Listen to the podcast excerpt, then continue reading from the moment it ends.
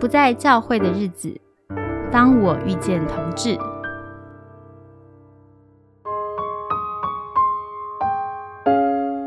一开头，我想跟你介绍《芭比的祈祷》这部电影。它是一个真人真事改编的电影。它讲述一个虔诚的基督徒妈妈无法接受儿子是同性恋，就用圣经压迫他改变。而芭比最后因为自我认同以及信仰相互矛盾的缘故，她选择自杀了。内疚的母亲后来透过牧养同志的牧师对圣经有新的认识。电影的最后，母亲在公听会演说说了一下这段话：有许多像芭比一样的孩子在教会里，当听到你们对他们的论断与批评时，会因此不再祷告。不再敢向上帝祈求理解、接纳与你们的爱，因此，请记住，当你们大喊“阿门”，同意所有对同志的谴责、无知与恐惧时，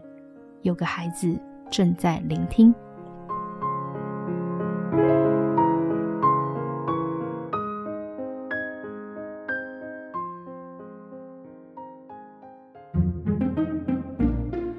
欢迎收听《当我遇见同志》第二集。这一集我们再度邀请到慕天到现场来，欢迎慕天。Hello。好，那我们上一集呢做了一点试经的尝试。好，大家不知道是同意或不同意，或听不听得懂。对，总之那个海斯这本新约基督教伦理学很棒，就鼓励大家直接看文本。哈，对，其实而且还不止他，应该说，嗯，你如果想要看的话，也可以看我们这个。好啊，好啊，推荐一下。当耶稣遇见同志这本，因为。包含还是是我引用一个论点，但是我同时还有很多其他的证据跟古代的文本，可以证明这个看法是是很有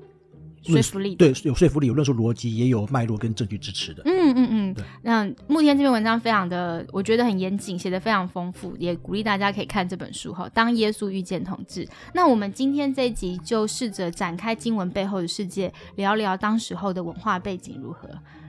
对啊，例如说，我们一定会看到，嗯。保罗在罗马书一章里面，他用的那个字，例如说在讲情欲啊，或是呃，或是淫乱的这些字眼。那特别是呃，还有在保罗在哥林多应该是后书吧，就是说他有提到的一些呃，把这个性道德的这些问题都把它说出来，说这些人是不可以去承受神的国了嘛。所以在罗马书一章之外，其实。也明显是保罗所写的哥林多的书信里面，保罗其实蛮多谈到我们的身体是神的殿，如何在应该在我们的身体上面去荣耀神，以及那些异性的情欲是不可取的。那我们就会谈到说，其实有一种现在有些人想要去帮同性性行为跟的神学伦理去带出新论点的，会说保罗是不是真的有很了解？什么是同性？对，或者说保罗的性别的观念是不是有我们现在这么进步？或者他是不是有这么多元细致了解到说我们现在 LGBTIQA 什么什么可以产生四五十种的状况？保罗这个 list，他这个性道德的这个呃这个列表，它反映的是什么样的一种古代观念，以及我们今天我们怎么样去应用它，或是认为它还多有效呢？我觉得这个问题是蛮有蛮有意思的嘛。嗯，对，嗯，对，那那你怎么看呢？我怎么看？我觉得只能说，我有没有什么证据去说明他是怎么看嘛？因为我觉得其中我会面对，或是我遇到的一个观点是，有人说完全的就觉得说啊，保罗的东西是古代东西，所以他到现在来说已经没有什么参考价值了。嗯，我相信这样讲是没办法说服很多基督徒的。嗯，就是除非你已经打算，就是决定说你对于啊同志问题或是呃性伦理问题，你已经有一套你自己的，例如说可能比较偏向说只要是合意的。嗯。的，或是说权利，就你用权利，或是你用是否合意来讲，就不要用当代自由主义观点去看。嗯，那你用这个方式，你会接受说圣经可以被解来解去来对应这个立场嘛？那那没办法解过去的，就就会说，嗯，他那就不要看他，或是觉得他已经不有效。可是我觉得这个对于很多希望很好的去相信跟领受圣经话语的，嗯，呃，一般基督徒或是呃信小众基督徒，我觉得这个是不太能够接受的的立场，因为他们会希望了解到说。神的心意在圣经里面反映出来的时候，神是能够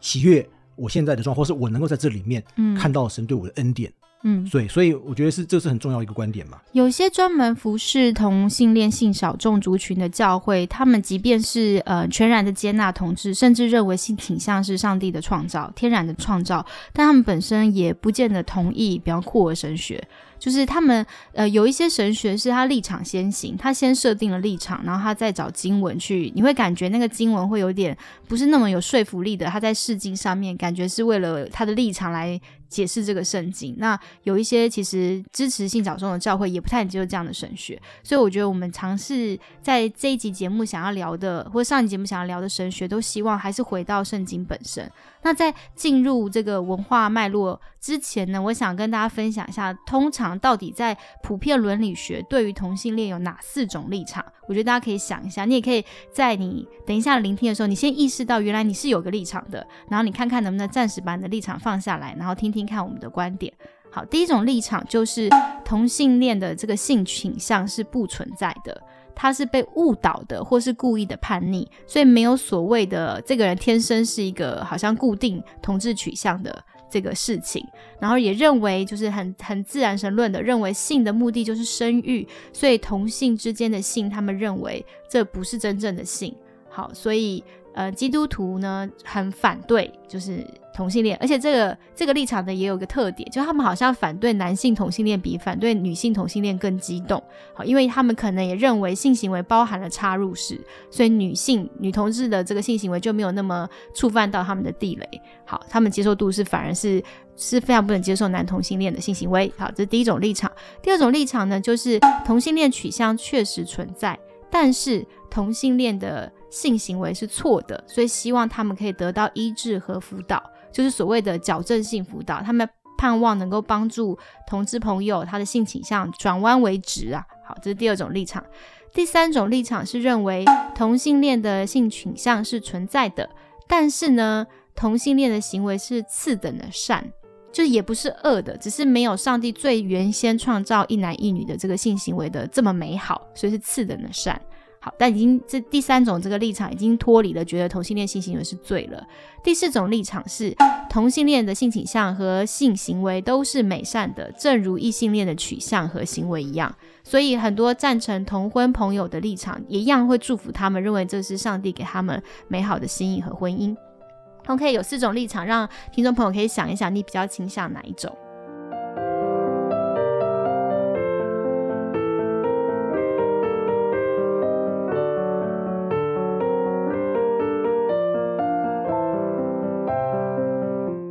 那我们接着请慕天来聊聊这个文化吧。好，趁刚才我重新翻了一下我的书，把这段经文 就找出来，因为我当时应用一些应用一些原文，所以我不能够随便去讲它哈。在哥林多前书六章的九到十节，保罗再次就把初代教会当时在基于旧约对性道德上面的教导就列出来了，就是用淫乱这个词当做主要的架构，就是无论是淫乱的、拜偶像的、奸淫的、做娈童的、青蓝色的。偷窃的、贪婪的、醉酒的、辱骂的、勒索的，都不能承受神的国。在哥林多前书六章，其实保罗很强调，就是我们今天强调圣洁，保罗就强调身体上面的圣洁，就身体作为神的殿。其实这是有一个背景，就是当时作为基督徒跟犹太教徒的一个主要的差别，就是跟随基督的人，其实包含很多在外邦，他们就要去了解到说，不再是用耶路撒冷圣殿当做他们物理空间上面的。与神会遇的场所，而是要在自己的心灵上面，在自己的身体上面去荣耀神嘛。那这里保罗列出了一个框架，那这个框架就被认为可以跟罗马书一章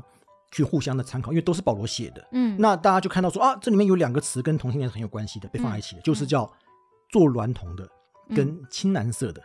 还有一个词是淫乱的跟奸淫的。这大概这四个里面，很明显是跟性有关系的。那我不知道新地会怎么去解释？你觉得淫乱跟奸淫有什么差别？我好像有印象，那原文里面有一个比较偏向婚前性行为，他们会用其中一个词，然后有一些是婚外中的性，哎，应该说，那你觉得是哪一个？哦，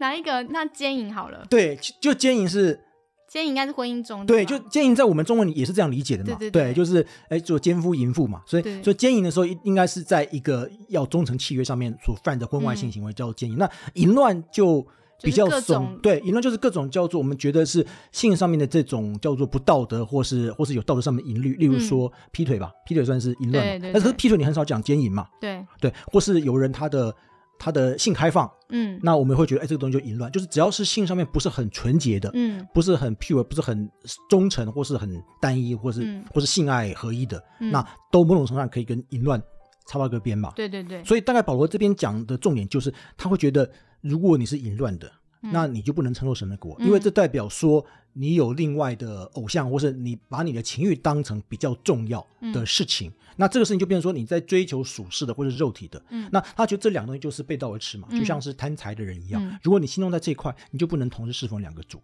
嗯那我觉得他并不一定是要在谴责这件事情是多么罪恶，而是比较中性的告诉你说，这两件事情是不相容的。嗯，对，你可以选择世界路，你也可以选择属神的路，但是我我问问题，不能承受神的国跟得救，这个这两个是有关联性的吗？嗯，当然是有关联性的啊，就说嗯。就非常有关联性，就是呃，但是得救，我觉得得救这个词反而比较的比较的对对，它会比较粗糙，或是比较的单薄一点，因为嗯。得救这个词它能够强调概念，我觉得有点太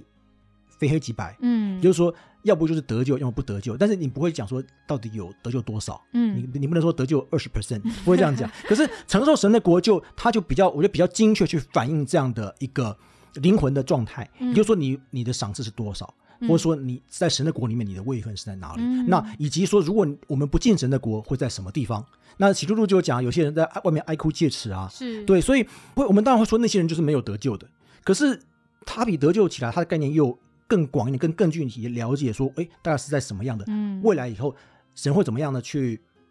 报应，或是嗯怎么去对待？在审判的时候，我们的灵魂会在什么位置，以及我们的心在哪里？那最后嗯他所去的地方是哪里？所以这最后我觉得是我们自己的选择。我觉得得救来说，它偏向的比较是交易式跟被动式，也就是说我们要做什么，或是我们要怎么样怎么样。我们可以有得救的资格，就是就说，嗯然后我们会被动式的让神来拣选我们。嗯，可是，如果我们按照巴特神学的概念来讲，或是我们把罗马书摊开的话，其实应该算是神的心意是向着所有人，他的拣选是对所有，他的门票是发给所有人的，所以我们是凭信心，或是我们凭着我们的回应，回应这个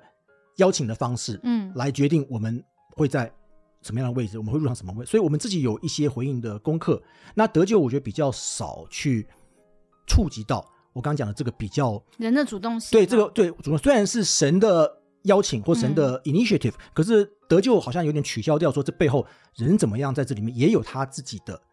对应的责任。就我们怎么回应，其实跟神的拣选跟邀请来说，它是有一个互动关系，它的神人关系是比较丰富的，嗯这样子。哎、可是我们在这么性混乱的时代，随处都可见色情啊！一个基督徒他很难完全没有淫乱或是对软弱呢。对，我觉得这是最重要。所以，嗯、我们在讲罪的时候，我觉得在讲得救或罪的时候，我觉得要要讲文化概念，就是有些人会知道希腊文那个罪的那个字 hamartia，嗯。其实它是什么？它其实是有点叫做射不中标的的概念，嗯。也就是说，它是一个完美主义者的概念。嗯。也就是说，你只要稍微有一点点的不完美，你射偏了，你是九分的，你没有射到十分，正中红心，嗯。那个东西叫做 hamartia，叫做叫做罪。所以罪其实它本身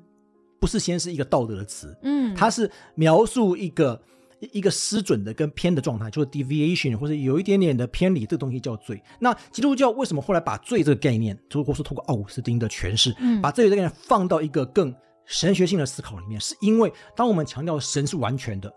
神是圣洁的。那我们就了解保罗心意是什么了，跟跟耶稣当时讲的概念，就是说，如果神是只接受十分、接受一百分的，嗯那世人只要没有到那么准的状况下，都是罪。嗯所以你如果知道说，我们现在算这个圆周率好了，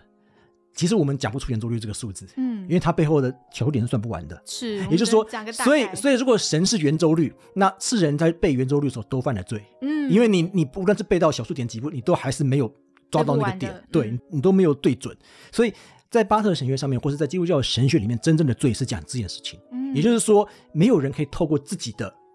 意志或自己的脑袋里面把圆周率背完，就是说没有可以达到神的心意的方式。人跟神的距离就是这么的遥不可及，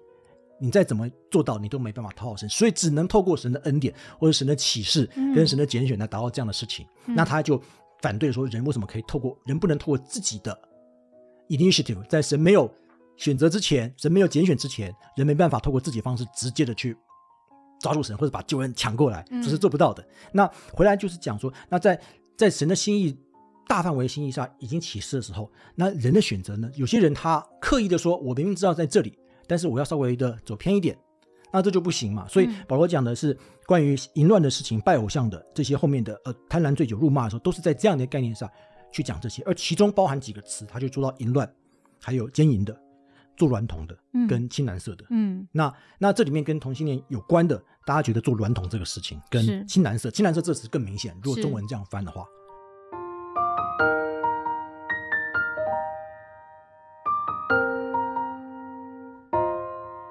可是其实它是有，它是有一些背景，就像我们说我们这一集要谈的一些背景的，就是我们首先发现说“青蓝色”这个词在希腊文里面叫做哦 “arseno coitai”，那这个词呢，大家都会发现说保罗参考是七十士译本里面的旧约，嗯。那旧约里面对利未记的十八呃二十节的那个翻译，说与男人苟合的，男人与男人苟合的这个字，在七十士译本把它翻作叫 arsenkos coitai coi 那 arsenkos coitan 这个字呢，其实就是叫跟男人一起睡觉的，嗯对，跟男人苟合就是睡男人这个事情。那保罗在七十四译本的基础下面，去创造了一个在希腊文里面没有的字，所以他保罗是用希伯来文跟旧约那个摩西五经的思考里面，去把青蓝色这件事情去讲出来，也就是说男性与男性的苟合这个嗯，这个词，把它放在这个 category 里面，这个里面。嗯那这个词呢，就是说第一个就是大家会说呃要在就业的脉络下去理解，那第二个是做娈童这个字，做娈童这个字也是后来大家觉得很重要，去怎么解释它。结果呢，有两个观点，我觉得蛮值得参考的，就是说，呃，有一个观点是说，呃，做娈童这个字叫做 malakoi 这个字是指呃手淫的自慰的，嗯。可是这个观点我们后来再看，应该应该不是。嗯。那另外一个观点是认为这个这个是那些叫做呃呃怎么讲，是当当零号的的的男性，哦对，就是说自己就是现对受，或者说或者说在当时的古代文化下，其实有一种状况是呃把自己的身体去出卖，去供一些有权有势的人泄欲，就就是男妓吧。嗯，所以“娈童”这个字是男妓，我我觉得“娈童”这个字其实蛮到位的，就是说它其实指一些男妓的状况下，就是让让人被插入，而这个东西就符合保罗前面讲叫做逆性的情欲这件事情，因为你把你自己的性出卖了，所以但但是同时也没有讲说。呃，妓女就可以嘛，也没有就是说嗯你今天不是娈童，你做妓女这件事，它还是淫乱嘛。嗯对，可是做娈童跟青蓝色这两个事情，它有比较特殊的背景，也就是我们注意到说，在古代的社会底下，它的性别建构其实很有趣，就是它是透过性行为的对受跟攻这方面来嗯去区分你是 gender 是男性还是女性。嗯也就是说，虽然我们有生理上面的性别，按照性器官或者或是古代来说，就是按照性器官的构造去分辨嘛。那所以呢，你会在生理上面是男性，或生理上面是女性，然后再来是你在性行为跟你的性别气质上面符合男性还是女性。那其中一个就是你是在性行为上面插入那一方，还是被插入那一方。嗯所以会认为说，当你的性别气质是不符合你自然的创造的那一方的时候，保罗就会说，或者说古代其实主流文化里面就会说，这就是逆性的情欲嘛。嗯，所以逆性的情欲是在这个脉络下去理解的。嗯那就提到说，当你去插入一个男人的时候，或当你是一个男人去被插入的时候，那这个东西基本上它就已经是逆性情欲的状况。而这种情欲它产生的一些问题，包含保罗讲说，第一个会在身体上面产生，或者在呃繁衍上面，在创造力上面就会是一个不受祝福的状况。是那当然，我们现在来说，大家比较已经把性关系跟性行为跟、呃生产生产对生殖的都有点分离。我们也不希望生太多小孩，我们会避孕这件事情。嗯所以某种程度上，这个是不是受祝福的道理，我觉得第一个来说，它已经在现代下会有点不一样的思考嘛。对，因为现在现在来说，我们就比较不会那么的去强调要多子多孙或生很多小孩，反正都是那种低收入国家会生很多嘛。嗯那高收入国家就会比较注重子女的教育，跟我们也成功降低了婴孩死亡率。嗯所以的确这部分是有透过时代而调整的伦理的概念，那就比较是没有那么像古代那个自然的概念去思考性这件事情。嗯这个是这个是会随时代进步的。嗯可是另外一个部分，我觉得没有因着时代脉络而改变的是这两个字背后产生的一个状况，就是它就产生了一种叫做强暴嗯的状况，一种叫做卖身。嗯这两个状况是保罗认为跟其他那些原则相同的，就是拜偶像、偷窃、贪婪、醉酒，它都产生一种剥夺或是一种亵渎的概念，嗯就是亵渎了造我们身体的主这件事情。就是说，第一个，你把你的身体拿来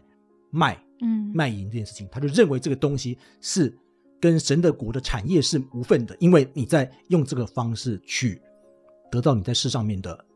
不管你是要取悦你的主人，嗯还是你在得到一些你要得到一些经济的交换，还有前面讲说呃勒索辱骂的，还有嗯青蓝色的状况。因为古代是在那个古代有奴隶制的时候，有一种很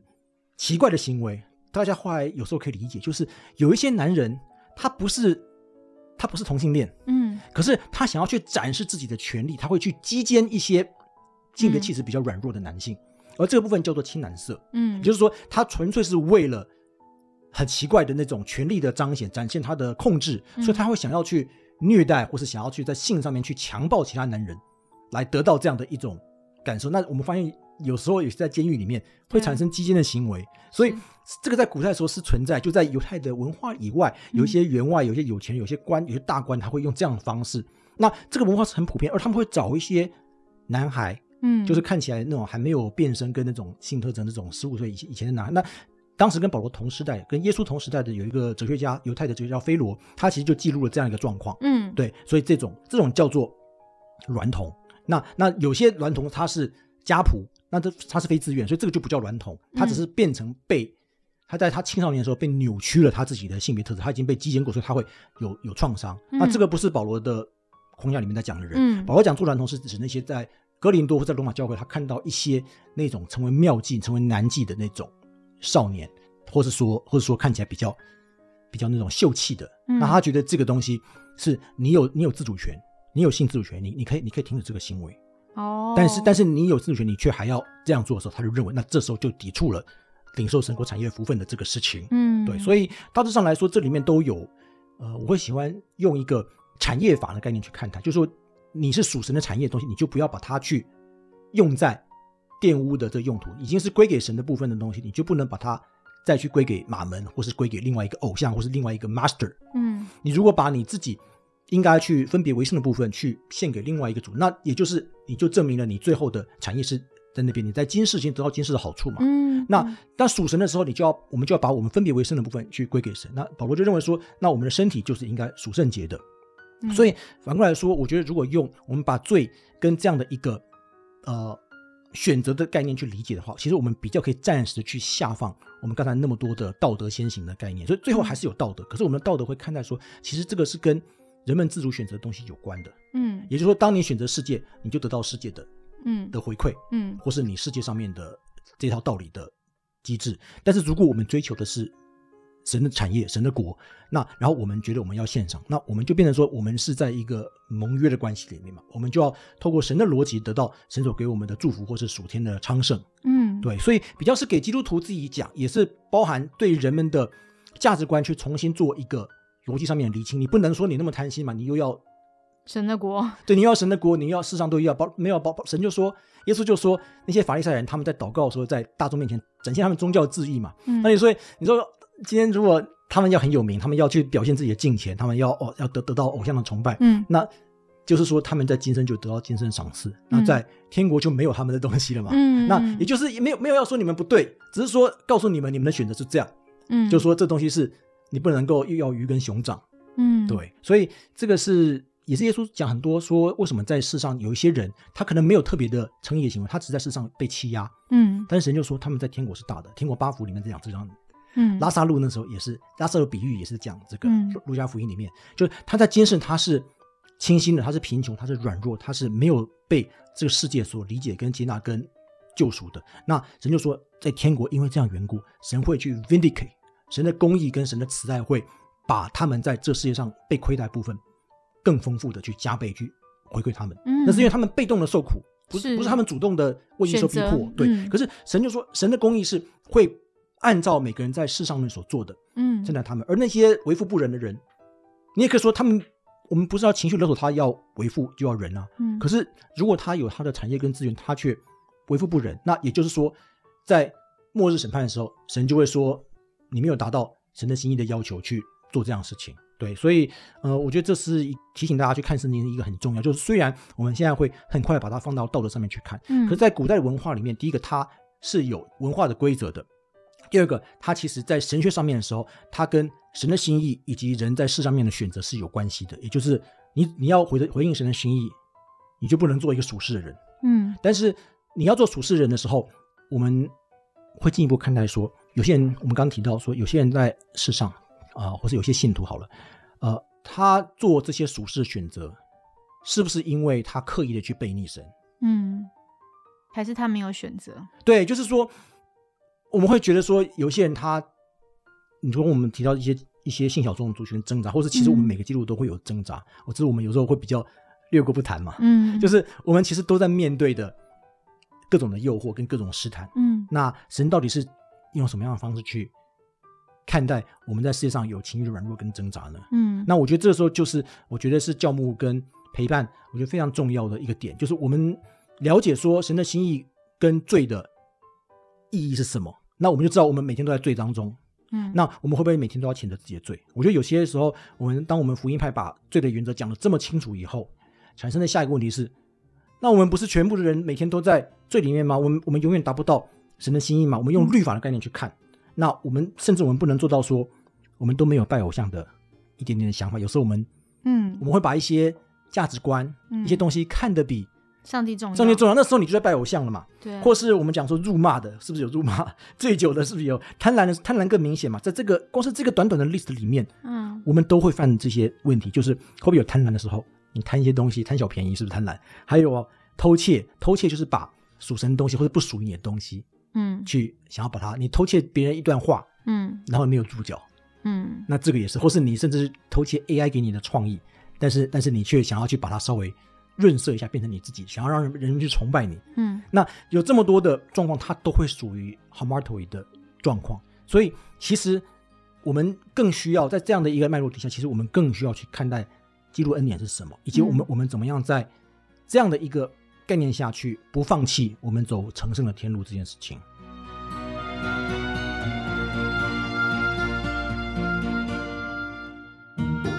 哎，那我有个好奇，就是你刚刚提到说，当我们读这几个经文在性上面的犯罪，我们可以跟道德脱钩之后，是不是对于假设我是一位性小众的朋友，那我怎么看待我自己，是不是那个眼光就会有所不一样啊？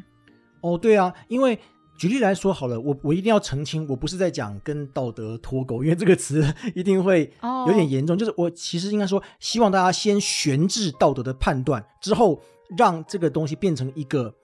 选择性跟文化性的概念之后，再让道德比较后面进来，因为道德进来以后就没有可以谈的部分了。可是嗯每一个人在做一些道德的善恶之后，他其实内心跟他的选择基础是不一样的。嗯所以有些人你会说他说谎是不对的，那你用道德去看说谎就总是不对的。可是有一些情况下，你如果愿意悬置一下道德的话，你就发现这个人他说谎是情有可原的，甚至他背后有更多的善的动机在包装跟去催生这件事情。那这时候就比较不会用犯道德的方式去处理他了。嗯所以我觉得对于同性性行这件事情，一定要去看待他本身有多少的资本，然后跟他在什么样的意志跟动机上面去选择做特定事情，或是不选择做特定的事情，嗯或是为什么他心有余而力不足。嗯那这个事情会让我们道德的层次是更丰富的。所以嗯第一个，我是支持大家先悬置道德上面非黑即白的判断方式。嗯那呃，脱钩是指这个概念，所以稍微的 unhook 它一下，这个是非常重要的，让我们去有同理心的一个原则。那对于性小众而言，当然我们后面就会谈到我们怎么去理解同性性倾向的缘由，跟它到底在多大的可能性。这时候，我就觉得我们很需要。当同志遇见耶稣这本书，因为嗯这个从他们自己的身体的经验跟灵性的经验出发的，而嗯会好过我们用一个他者的立场去先入为主的判断，或是帮他们代言他们。这个是我觉得我们作为一个非信小众的人，嗯我们应该要去避免强行的去代言这件事情。如果他们可以为自己说话，我们就应该去 empower，应该去给他们麦克风，而不是我们用我们的麦克风去讲，更遑论说我们就帮他们去做道德的判、嗯判断这件事情。那再来是，嗯，觉得说，我觉得对于我们这些呃性向气质的选择，当然我们就会看到说，还有更多的文化的因素嗯在在围绕他们，所以每个人他所得到的教导跟他能够选择的程度都不一样。那我们不太能够假设说，所有人或者即使是基督徒，他都在一样的家庭环境嗯或是属灵的资源里面去做相同选择，也就是大家所领受到的恩典跟灵性的阶段都是不一样的。嗯所以要怎么去陪伴、跟辅导，以及去尊重每个人最后在信仰上面的回应，我觉得这件事情是最关键的。也就是嗯这个人他有没有要去接受神的国？嗯第一个，你不能强制说他没有，你却说你不行，你一定要这样，然后不然就要勒索他，说嗯你会下地狱或什么。那我觉得这就是得救的跟地狱这个词，我觉得不太不太不太丰富的地方，嗯因为他不一定不想，他可能暂时他还受到其他的驱策力去吸引住他，可能必须要赚钱养家，或是他在那个文化里面陷得很深，或是他没有遇到有一个人可以给他更好的指引。嗯那我觉得这个是很多基督徒他可能有心想要在这个议题上面出一点力，嗯，可是他的理解程度不够，或是他的神学资源让他一直都陷在那个嗯道德是非的判断里面，他就认为这个事情如果道德上是非，那就没有什么可以着力跟转换的余地。嗯，可是这个是我希望大家不要去用这个方式去做，因为这方式很粗暴，而是应该去看待说他有多少的资源，他在什么样的位置上做选择。嗯而如果我们希望把我们希望把神国的好处或者神国的丰富去呈现的话，那我们就要展现一种更丰盛、更有恩典的生活嘛。嗯，可是很多的基督徒，即使你不是信小众，也不让他们觉得你是一个很接近基督的人啊。对，其实你不用去很了解同志基督，他们也会看说你怎么去展现你生活的品格，跟你在信仰上面回应神的方式啊。嗯你怎么看待你的罪，或是我们跟圣洁的关系呢？圣洁是一个口号，还是我们真的付出很大的努力在去跟我们的肉身征战，跟背十字架呢？我觉得这个是，我觉得所有的基督徒都会在看我们的牧者怎么做，然后信仰中会看那一些、呃常常去谈这个议题，或是常常想要标榜性圣洁的基督徒嗯怎么去怎么去处理这个问题，他们他自己有多少的同理心，他自己在这里面有多少的跟罪恶征战直到流血的地步这件事。我这样听你这样讲下，我有两个想法。第一个想法就是，我们教会真的太容易掉入一种定罪的思维习惯。当我把罪跟道德绑在一起，刚刚我们也说了，其实罪的原意并不是道德，但是当我一跟信师德或者道德放在一起的时候，你好像立刻就你的思想被封闭了，就屏蔽了，你没有办法再看见这个人，你只看到一个做错事的人。然后在我们的文化里面，确实我们是很不容许犯错的。不知道是不是我们集体文化关系，只要有一个人出错了，我们会觉得有一种羞愧感，群体蒙羞，所以我们最好可以抹煞或是和谐掉这件事情。这都会使好像真的在呃受伤的人，或是他跌倒的人，他是回不到信仰群体，他得不到坚固的。嗯，而且就像刚刚所说，即便如果我的罪是一个常态性的，举例来说，呃，我举一个创伤反应的例子，有可能一个曾经呃被强暴过，不管女性或男性，他的内心在他的整个创伤的反应，他的大脑很多东西，在他青少年时期长期经常性的被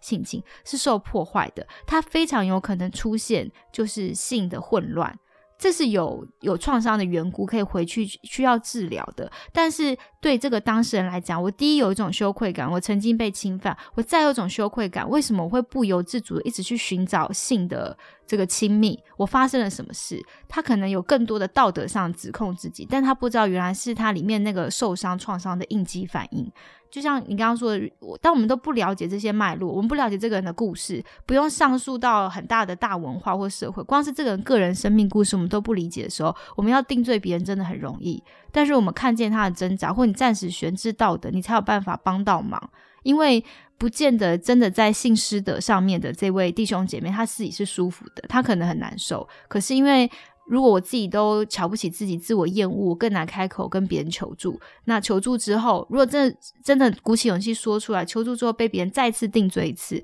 那真的是更掉进地狱。所以最终就可能只能离开信仰。因为当我们看不见神的时候，我们看见上帝的子民怎么对待我，会让我想象上帝是怎么看我的。嗯。然后我也想要回应一下，就是那个唐木华写了一段话，我觉得我很喜欢。他在说，就我们整个社会是弥漫一种性崇拜。就是大家都是觉得，嗯，性感很好啊，怎么样啊？就我们其实社会里面是有一种当代的性崇拜，然后他就提出一个挑战，就挑战教会，他就说，为什么我们不能做彼此更好的朋友，以至于我们在性交上的满足不会如此强烈而迫切？为什么我们在基督徒的群体中没有完善的找出一种相对社会给的意识，就是？人的意志其实比情感跟欲望更强，所以我们可以选择上帝的设计，帮助彼此更有勇气，凭着意志而非顺着性的渴望做出选择。为什么我们不能展示出同性之间有那种深度而非性交的嗯友谊，以致同性恋者他可以抗拒我们文化中的那种追求性交而得到满足的强势的这种氛围？哦，我觉得这就是很。挑战我打我开。我有我有要，因为唐木华呃，他刚好也是一位我会归在我们，或是我们其实把它归在也是跟我观点一样，后自由神学的伦理学的基督教伦理学家。那呃这边我其实很顺应他讲的这个概念，就是我们在讲到罪的时候，回到前面跟罪相关的时候，其实让我想到我要补充的是，其实 hamartia 罪这个字，它最早是被用在希腊的悲剧里面，英雄故事的悲剧里面这个脉络下去使用的。嗯如果你去看那个特洛伊的那个故事，或是这个 Hercules，或是那个叫叫那个阿基里斯的阿基里斯跟腱，其实罪都是在讲那个软弱的那个点，也就是说，在一个人的生命的历程，在他的这个英雄，在他的英雄的自我满足，或是他一个主人公的呃成圣跟满足的追寻上面，罪这个东西其实是他一个失足的地方，就是他在这个地方他走歪了，或者他这边产生一个个性的缺陷，例如说他可能面对的一个客人来拜访，结果呢他很轻慢的对待他，嗯那即使他再怎么样去英雄天下，可是他对那个东西的失误，导致他最后不可逆转的一个沉沦，因为可能这个东西产生一个蝴蝶效应，而那个东西在希腊的悲剧里面最喜欢讲的东西就叫做罪。哦，对，就是说它会让一个人的生命最后没有办法达到那个完满的目标，在最后他失败或是众叛亲离，因为嗯那个小小地方产生了蝴蝶效应。嗯，所以罪其实在这个立场上是最可以体会的。嗯那希腊的神话或希腊的英雄故事里面跟剧场。最沉浸就是呃，让大家讲浪漫的故事，就是看到这个罪，就是因为这个东西使着这个人最后万劫不复，即使他有这么多其他美好的特质。那在基督教里面的时候，最强调去反转罪的影响，就是说，其实我们身上都有这个东西，嗯有些人小，有些人大。可是，就算那些最好的人，他都会因为罪的关系而走到悲剧的 fate 命运里面。所以，其实基督的救恩要来的时候，就是像是唐木华后面所讲，就是它其实是一个逆转机制。即使我们都在罪的关系，使我们的生命没有办法达到亚里士多德伦理学那样讲的一个至善、幸福跟自我整全的状态，但是基督的的救恩或是神的介入，其实它是这里面的一个。嗯，它对它是一个修复机制，它翻转把这边补上，就像他的脚踝这边突然好像产生了一个盔甲护盾，把那个剑挡住了这样一样，嗯嗯嗯。解决这个问题。那也就是说，如果今天教会要表明神的救恩跟基督的恩典去对付罪的方法，其实在于如何去帮助每个人身上都有罪的问题的时候，用恩典的方式去补助他，撑住对，去嗯撑住他，去帮他挡掉这样的一剑，嗯因为我们都有这样的一个软弱跟失败的地方。是对，不是把它看不见，因为看不见才会变成盲点，而是说解决这个问题。如果这个东西是他的生命最后在空虚、在虚无主义里面，或是在他达不到他成他成为不了他在基督里面想要成为那个样子，或是神造他时候，嗯那个神的整全完美形象，他的认同感，他的自我跟心灵跟意志思维。身心灵上面的整体的协调的一致，嗯跟得到他的认同，就说他自我的认同是能够表达自己的，他的生命是丰富、快乐，而且是有自主权的，嗯而不是被强迫、不得已或是被罪所掳掠住。保罗说：“这个身体呃真的是苦啊，我嗯意志形象由得我心穿，由不得我。”所以嗯最后的恩典跟罪的关系是在于，我们要看到说这个生命它是否因为基督恩典而满足。如果有恩典，你才能够去讲这个罪；如果这个罪是基督恩典所满足跟解决不了的，那不是罪的问题，嗯是我们谈的福音有问题。是我们的恩典不够对，是我们是我们对恩典的方向理解错了，因为没有基督的恩典所没办法去解决问题，除非他刻意的拒绝他，嗯他刻意的知道这个东西可以这样做，可是他不要。可是如果我们的恩典是把它推得更远的，那我会说这个东西不叫恩典吧？是是，所以我觉得我们教会过去压迫同性恋的历史啊，这个他们经验剧烈的压迫跟顶罪，让这些同性恋的朋友、性少数的朋友无法成为基督的身体，只能躲进柜子里。就是他可能一生都不能够有身份曝光，他会恐惧，他不被认同。我觉得这是教会欠他们的，我觉得是一个道歉。对，就是，但是我还是去讲说，其实蛮多的，不是很多的教会都那么的自负，真是是，而是说是过去以来我们对这个议题不够的理解跟展开，所以的确，呃。呃，有些是无心之过，但是嗯我不杀伯仁，伯仁因我而死。我觉得这个也是教会应该要去更谦卑，嗯跟要怀抱一点歉意的地方，因为我们在神学上面，我们是应该要去做的更好的。嗯，那那有一些比较基本教义的，我觉得他们就有比较重要问题，因为他们面对了更好的论述，或是应该要已经把伤害的个案展现在他们面前的时候，他们还是否认，对他们还是很否认他们自己做任何事是对，他们还是把道德的大旗记出来，而且嗯，把一切想要去帮助人跟去修复这个问题都把它推到哦，你就是新派，你就是否认福音，就是敌对着，对，嗯所以我觉得这个是非常不健康，也是我觉得神会对这件事情会追究的。哦是是。好，我们就在这么沉重的气氛里面，就是因为我们之后会有更盼望的一集。好好好，我们期待我们的第三集。希望这一集的内容，我们谈的很多的反思是，呃，也许我们不一定是很完整的。我觉得很多听众朋友，如果你听到节目，你有一些想法，我们有送书哦，欢迎你可以就是留下你的心得，或是补全我们的神学思考，就欢迎你来投稿，然后让我们可以看出你的文字，然后也希望能够送书给你。好，谢谢大家的收听，我们期待精彩的下集喽，拜拜。